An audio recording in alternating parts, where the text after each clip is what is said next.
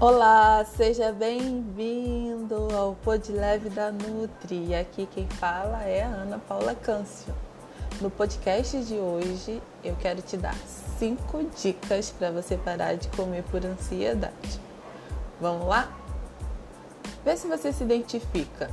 Você começa a comer direitinho, mas aí bate aquela ansiedade, e aí você come descontroladamente, estraga a sua dieta. Olha, isso já aconteceu muitas vezes comigo, mesmo sendo nutricionista e eu me sentia muito mal. Imagina só, me planejar no mercado, cozinhar e de repente bater aquela ansiedade e eu me acalentar num pedaço de bolo.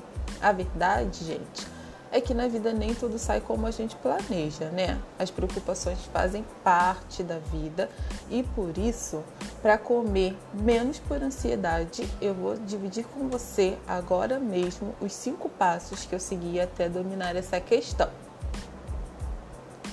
Primeiro passo: aceite que em alguns momentos é normal se sentir ansioso, faz parte da vida. Segundo passo: se a sua ansiedade aumentar, se afasta disso, dá um tempo. É o trabalho, é alguma atividade da faculdade, o que te deixa ansioso nesse momento? Você sabe o que é? Então, se afasta disso, dá um tempo, vai pensar, vai descansar, depois você resolve a sua situação. Terceiro passo: assim como a comida dá prazer, ouvir uma boa música, conversar com um amigo e descansar também fazem bem. Inclusive, é mais provável que você resolva suas questões dessa forma que comendo. Veja bem, não estou falando para você não comer, falando para você pensar em alternativas que causem prazer, porque assim você não vai descontar tudo na comida. Imagina, gente, ter só comida para dar conta de todas as ansiedades de uma pessoa difícil, né? Aí a pessoa acaba comendo demais. Procura outras atividades prazerosas. Quarto passo: faça um plano de contingência. Estabeleça as atividades para você fazer antes de comer quando se sentir ansioso.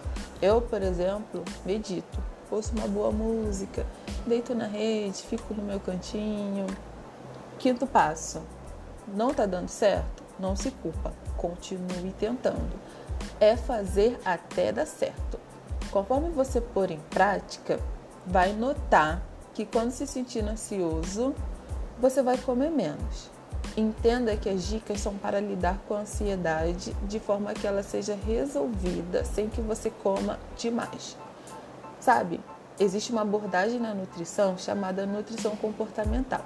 É a abordagem que eu uso nos meus atendimentos e ajuda a lidar com as situações e sentimentos envolvidos no comer. Você ficou interessado? Eu posso fazer na próxima um podcast só falando sobre a nutrição comportamental. Mas por hoje eu vou deixar só as diquinhas para você, tá?